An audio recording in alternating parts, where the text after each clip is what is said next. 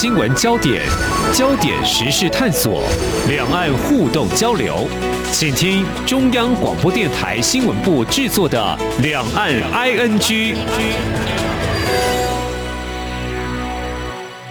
大家好，我是宛如。今天是八月十二号，星期四。我们要延续着昨天，我们来谈奥运新闻的一些话题哦。今天哎，继续聊下去，因为可以不同的面向来切入。像我们看到啊，在今年度呃，因为日本跟台湾几乎是零时差，哈，这个所以奥运的转播，我们在收视上面也创下一个新纪录。像是什么呢？八月一号戴资颖出战中国的羽球女单金牌战哦，啊，真的是太精彩了！我想两岸的朋友都在空中跟着宛如我们一起在这个微信上做了很多的讨论。那这一场比赛呢，不只是大陆朋友关注，当然台湾我们更是关注了。所以我看到比赛之后有一个数字调查，就是。有线电视创下了百分之十七的史上最高收视记录，所以也就是说呢，全台湾每四个人当中就有一个人在电视机前面为小戴加油，嗯，包含我了哈。那在接下来呢，其实今天是礼拜四嘛，我们就想说要跟独立评论在天下做连线。那最近呢，独评有一些文章也跟奥运有非常大的密切关系，那同时这个点阅率也是超级高的，所以我们今天呢特别邀请到独立。评论在天下运动待转区专栏作家曾全玉，请全玉来跟听众朋友聊聊他在这一次奥运的一个比赛赛事过程当中所看到的一些有意思的切入点。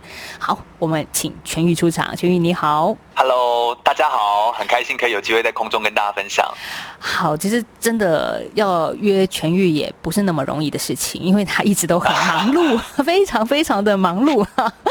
我昨天晚上在跟全玉做做这个沟通节目内容的时候，发现他其实啊晚上也一样，很的马不停蹄，有非常多的行程。为什么要说接下来他还是很忙碌呢？因为八月十三号，也就是明天啦，你还有一个重要的大事，我们要先跟大家预告一下，也是跟体育有关。是我们呃，明天刚好八月十三号，由呃天下独立评论这个地方跟相信世代两个其实是合作，然后来办理一场冬奥的国手见面会。那它的题目叫做“累积带来力量”。我们邀请到的是划船，一个是划船十六年，一个划船十四年，一位是教练，一位是这次东京奥运的划船选手黄义婷。那邀请他们两位，黄义婷是台湾唯一一位女子的。呃，两届奥运参赛的划船选手，那来聊聊他们是怎么一路累积，然后并且可以透过这个运动来让他们实现他们人生当中的一些梦想，这样子。我们在明天晚上。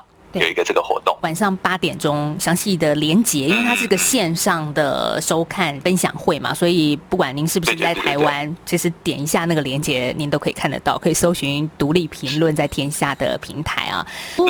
说到这个累积带来力量，其实一听到你们这个标题就觉得好阳光、好正向哦。但是我也相信很多很多的体育选手，他能够站在世界的顶尖的舞台，他不断的有很多自己这个。数十年如一日的累积，因为他得突破好多好多的事情，所以一个运动员的成长，百分之九十九的人像我啊，跟运动有蛮大的距离的，就我并不会很知道运动员他到底是怎么样长大的。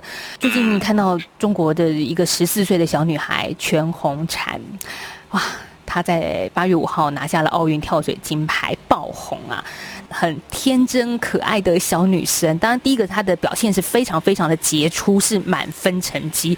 那再来，她在没有成名之前，她的辛苦的努力的历程，真的也让人觉得很感动，而且还其实还有带点酸楚啦，因为她家里好贫穷，所以，所以这个运动员的成长，不晓得这个台湾跟中国之间，全你自己的理解有没有什么样的不一样的地方呢？或者是相似之处，一定也是有的。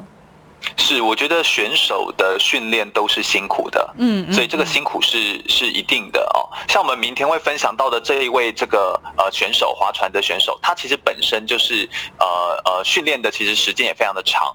然后呢，他本身还有异位性皮肤炎，然后。而且甚至把手磨破，把腰的那个坐骨其实也都做弯了哦。那他这样子才能够做出好的训练。那我相信全红婵她其实因为跳水的运动哦，它是十米跳台嘛，她必须要压水。你知道那个水面呢，从十米你要这样子像一根针 这样子跳到水里面去，你要把那个水的表面张力给拨开。我我们知道，我们如果从十楼的地方跳到呃，当然三呃十米跳台没有到十楼啦，大概三楼的地方跳到地板上的话，会摔得头破血流。对对。那水啊，它其实是有一个表面张力的。你如果抓的时间点不好，其实手是会受伤的。也就是他是要他的手是一定，你会发现，呃，跳水选手他的手啊会手指交错，就是他会两两只手的手指食指交扣，然后往前撑起来。然后变成一个掌形往外翻，然后落到水中，然后落到水的那一瞬间要把水拨开来，所以他的那个手是他必须要在一个刚好的时间点，要不然是非常危险的。其实是是需要训练的，就像我们说这个呃，Simon Biles 就是一个美国的这个平衡木。这一次拿下铜牌的，也是上一届里约奥运四届金牌的 Simon Biles 这个体操选手，他其实也有呃，在一段时间有换到一个 twisted，就是空中失感，就是他在空中翻越的时候，嗯，失去那个感觉，所以他动作做不出来。这都是一样的，跳水、体操，他们都会有这些的动作，所以他们本身难度是一定很高的，所以这种难度系数。又有一定的美感程度的运动项目，必须从小训练，而且非常不容易。那确实，就像刚刚会看到的一些现象，就是，呃，台湾的运动员也是一样的，就是。你只要成名之后，会有非常多人来认亲戚。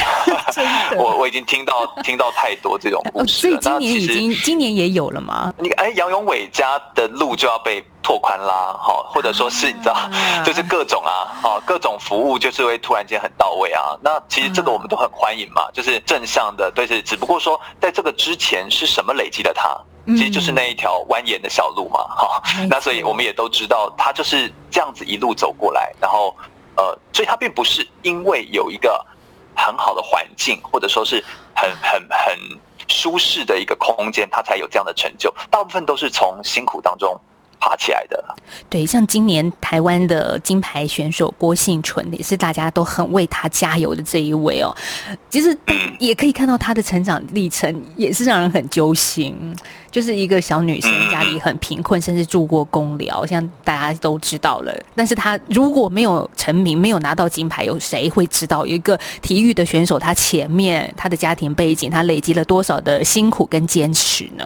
都是很不容易的，真的是不容易，不容易。最近呃，你又发表了一篇文章在《独立评论》在天下，谈到是我觉得也是非常重要，也是我们奥运后大家冷静一下可以去思考的问题。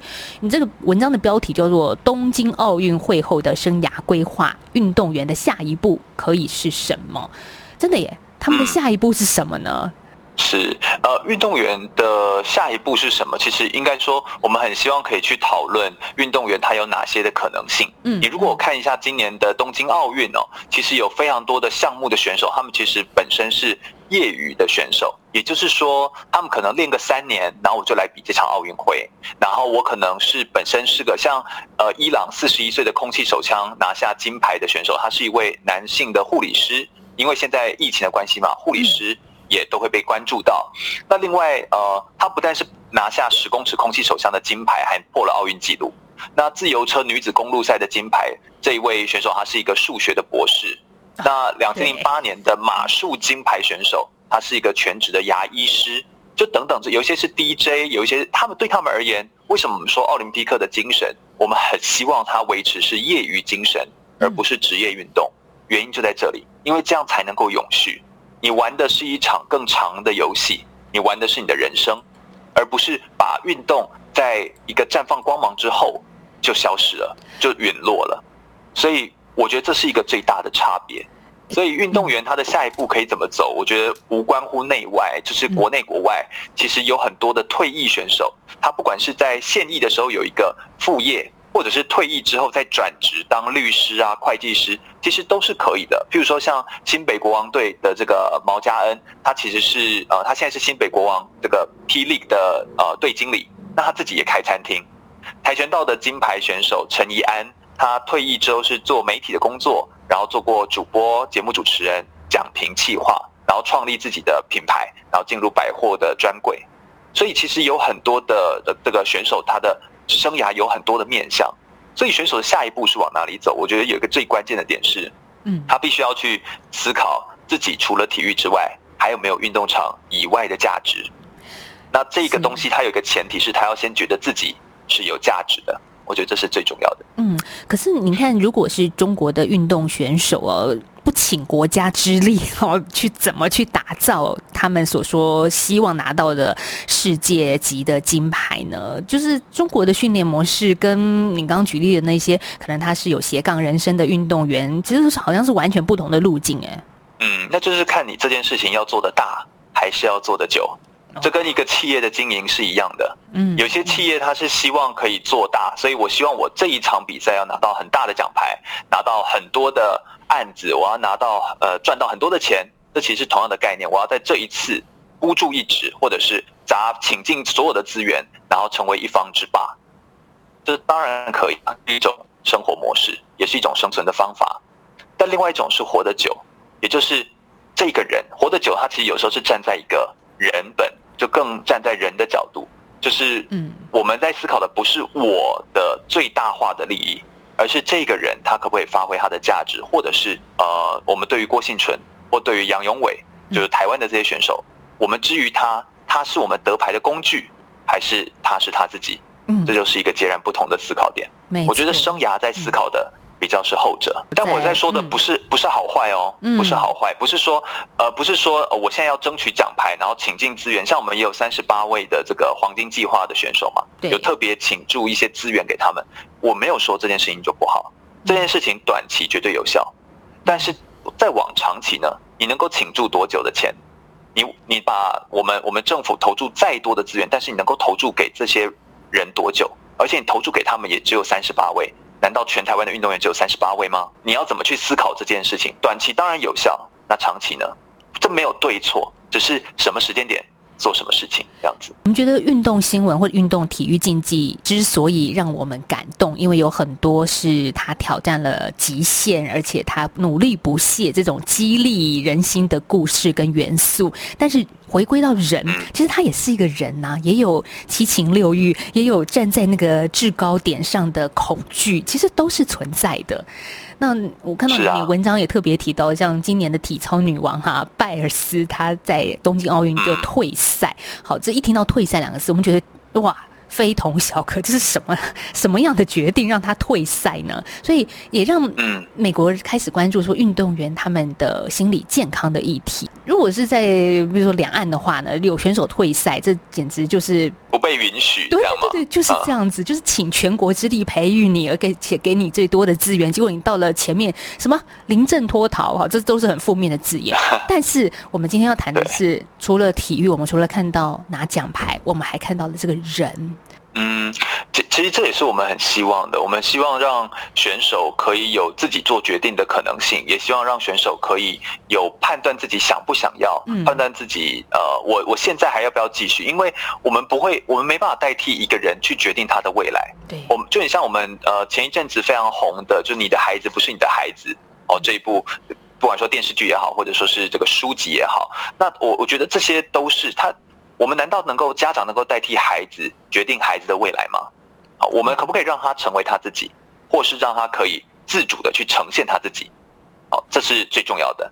所以，呃，我觉得台湾的运动选手的价值是什么？他可以不只是成绩，不只是一个被贴上某一种呃得牌的标签，而是可以展现出他的价值。那因为运动员是运动产业的核心，运动产业最核心的东西就是选手。所以，我们希望它可以跟社会可以产生关联度，然后可以让台湾的运动员在奥运会时，不只是奥运会被关注，奥运会以后也有一个长期被关注的可能性。我觉得这才是呃一个健康的社会更可以支持跟包容多元声音的一个表现。这样，嗯，好，我们今天谈到的是在独立评论在天下的一篇文章啊，其实很有意思的一个观点，谈东京奥运就是呃运动员的下一步可以是什么。东京奥运会后的生涯规划，如果我是个运动员，我是要怎么样去规划？可能会面临到什么样的困境呢？我们下个阶段再请全玉来跟听众朋友聊一聊他的这一篇文章。大家好，我是张后台医师。接种 COVID-19 疫苗可以预防感染，降低重症及死亡的风险。然而，部分国家即使接种率逐步提升，确诊及死亡人数却不一定逐步下降。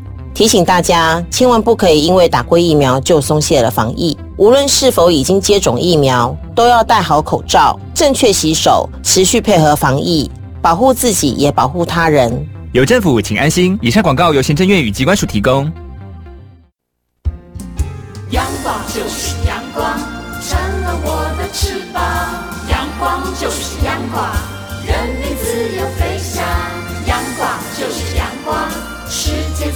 肩膀。阳光是你，是我生命的翅膀。继续回到今天的两岸 ING 节目，我是宛如。礼拜四，我们这个礼拜呢是跟独立评论在天下连线。今天我们请到的是专栏作家曾全玉。好，全玉，我们接下来很嗯，就是稍微谈一下吧。就是台湾的运动员，如果我真的想要成为一个呃有多元发展的人，好人很重要哈，我们要看见人。但是。我如果要发展我的职涯，必定还是不像一般的，就按照正常人生路线走上来的这些年轻人一样，他们有不同的发展，但是也有不同的困境存在啊。嗯，大概在呃运动选手的身上，我觉得有三个蛮主要的台湾运动员的困境哦，就是运动的表现，这是就是如果你没有成绩的话，其实你就是呃那个成绩的原因，没有成绩的原因很多种，但就是没有成绩，其实就很容很容易受限。哦，你能够得到的资源什么就会变很少。那第二个是训练的时间过长，那第三个是缺乏自主生涯的定向。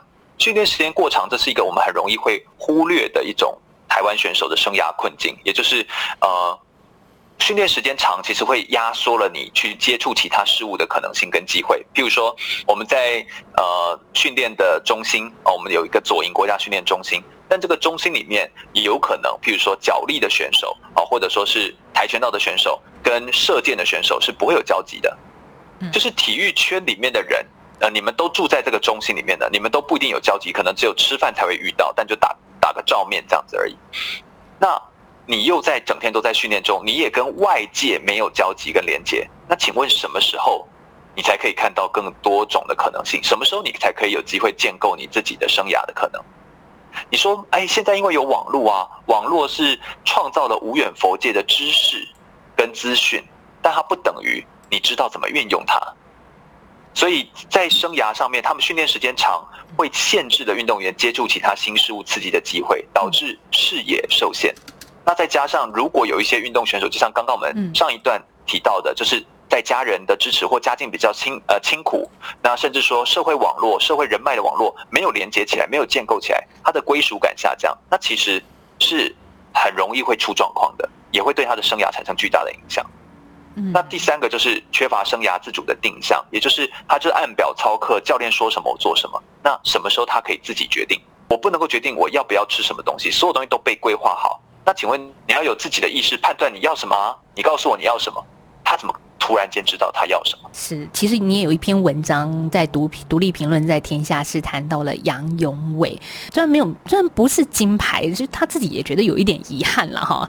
但是，嗯，有一些意外，总是人生没有最好，但是还是有一些其他的事情来做弥补，像是很多日本的粉丝就开始超爱他，而且超关注他的，甚至也对他下一届的奥运赛事充满着期待。你这篇文章点阅率超级高的。因为大家很，大家喜欢他的颜值。哎呀，真的。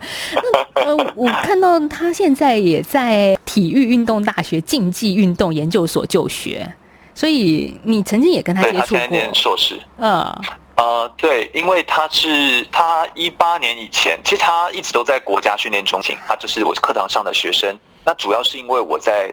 台体大跟国家训练中心都有上课，所以我那个时候都到国训中心去帮呃这个杨永伟上课，因为我的课是必修课。嗯，那里面其中有一个单元，因为我把所有的关于生涯规划还有关于奥林匹克的基础教育呃绑在一起，因为他们必须浓缩上课嘛，他们时间有限，所以当时我们有一个操作的练习，其实就是九宫格，因为跟他们的呃马上要做的一些训练跟自我检视回顾都很有关系。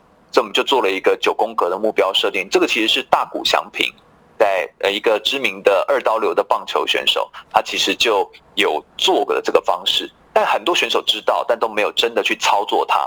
所以我的课程就是带着他把一个内容操作完成，我都是操作型的学习方法。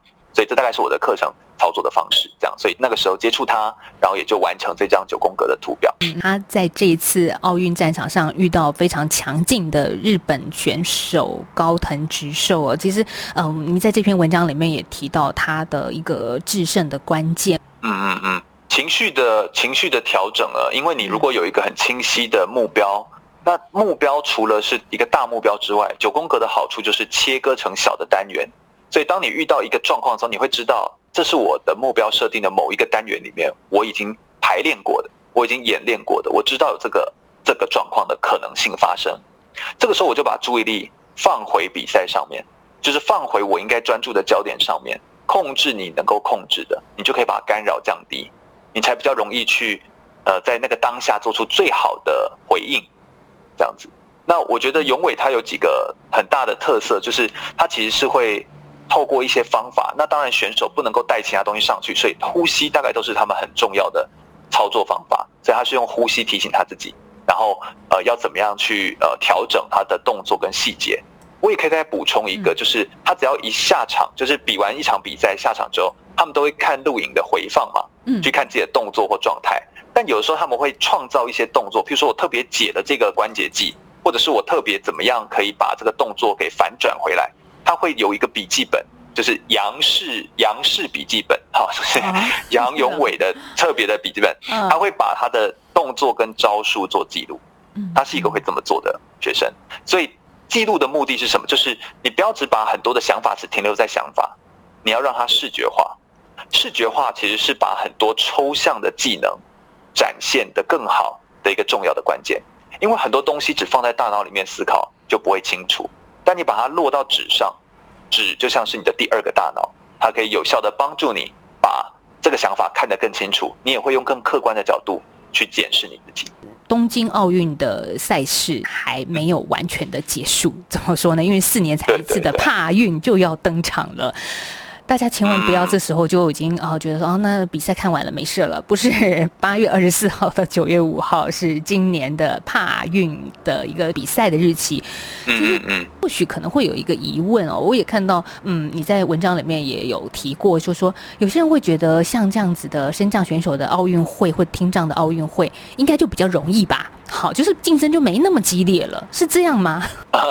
当然不是哦，就是帕运的比赛的难度其实也是非常非常高的。就是呃，帕运的像是我个人在文章上面独立评论文章上面曾经写过的是，呃，奥运一百公尺，就他已经退役了，就是 Bolt，就是一百公尺的世界纪录保持人 Bolt 博尔特，他是九秒五八，就是他他的跑步的速度哦，就是一百公尺九秒五八，非常的快速哦。那当然，现在成绩一直在推进中。但是帕运，也就是帕运的世界纪录的一百公尺是没有腿的人，就是他他两只脚是没有的，他是装那个义肢，就是一个很像一个弯曲的一个镰刀那个样子哦。跑步的速度是十秒九一，也就是有脚的人跟没有脚的人，他们曾经还有一个挑战，就是。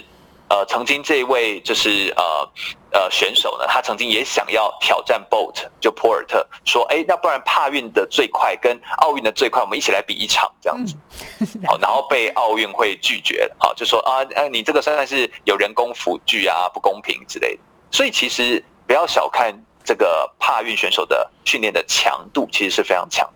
呃，我们知道帕运。即将要登场，可是他们在社会上被重视的程度，甚至哈比赛的奖金都跟奥运是差一大截。这这也是是真的。对，这这也是很现实的，但是难度并没有简单啊。最后，我们来分享一篇文章，从听人到听障啊，跆拳道国手彭思婷，这也是你写的一篇在读评的文章，而且我觉得看得蛮感动的，因为呃，思婷她原本并不是先天的听障，她是后天的，她现在要进入所谓的这个白话一点，就是残障奥运会，她其实。当中有一个门槛在自己的心里要跨过去。我觉得在你的文章里面看到是蛮感动的。是，我觉得帕运呢有一个很重要的概念要跟大家说一下，有一些帕运的选手是比过奥运也比过帕运的。你会说怎么可能？为什么会发生这种事情？嗯，应该说其实全台湾的，就是我们所有包含听众、包含我们主持人，好，包含我自己，我们其实都是身心障碍者的候选人啊。我们只要经历了老化，眼睛看不清楚，耳朵听不到，或者是有意外、车祸，各种状况都有可能让你变成身心障碍者。而这个时候怎么办？这个时候如果你是选手，难道你就没有舞台了吗？不是的，帕运就是提供这样子的舞台，嗯，让所有的人都有机会。而且给大家一个数据哦，百分之七十的身心障碍的人都是后天造成的，也就是几乎就是大部分的身心障碍都是后天的。譬如说，你看鹏鹏，他也是意外啊，对，所以其实有很多的很多的呃选手，他都是因为发生了这个意外，只不过你的心理过不过得去。鹏鹏他就是在描述这个转换的过程。那因为我跟他是认识，所以我才会在访谈的时候想要把请请他把这个过程梳理出来，就是他是怎么思考的，他怎么走出来的，他怎么更有勇气去面对。因为你要面对的不只是自己，还要面对别人的眼光，所以我觉得这是很不容易的一件事情。但但是我真的是觉得很怪异，就是说，当大家带着高度的呃期待去看东京奥运的这个第一波的选手之后，那我们接下来用什么样的期待去看第二波现在即将要上场的这一群选手呢？那最后跟我们说一下，马上要登场的帕运，我们该怎么看？嗯，我觉得帕运呢，就是你的观赏的心态，就是我觉得你可以回到人的本身，就是运动从来就不只是运动，运动它其实可以让人生你本身所在乎的意义被彰显，这才是运动的本体。运动它让我们感动的原因，是因为它回推到你的身上，嗯。所以你可以去观赏运动的时候，当然帕运有一些呃很特殊的一些代表选手啊，或者说是有他的呃特殊的训练的模式，你可以去看一下帕运的比赛，它其实是有分级的。也就是说，它比如说呃每一个项目各不同，它有一些等级的划分，所以有些是呃身身障的比较严重的，比如说四肢都没有的，类似这样。但有一些可能是我只有一只没有，比如说只有上臂右手没有，或者是左脚没有。这个其实它在分级的难度是不一样，所以其实帕运的比赛是依照分级在参赛。那当然有没有很轻很轻的呢？当然也有，他就可能刚发生意外，或者是刚听不到，类似这样。所以其实你会觉得他其实跟你很近，或跟我们都很近。那他们也不见得说是必须身材多么的姣好，因为他的身体有不同的呃这个呃后天所导导致的残缺，嗯所以他可能身体为了去平衡它，会不太一样，身形会不太一样，跟我们想象中的呃匀称的体态是不太一样的。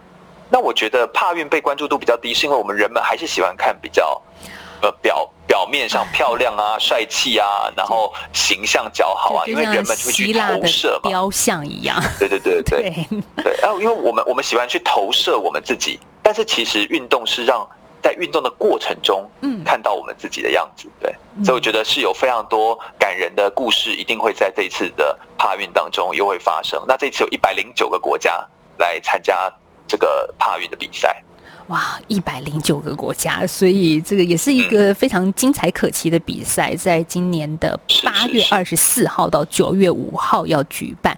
一样，我们在台湾呢是有转播的，大家还是可以嗯透过这个电视转播来看到他们精彩的表现。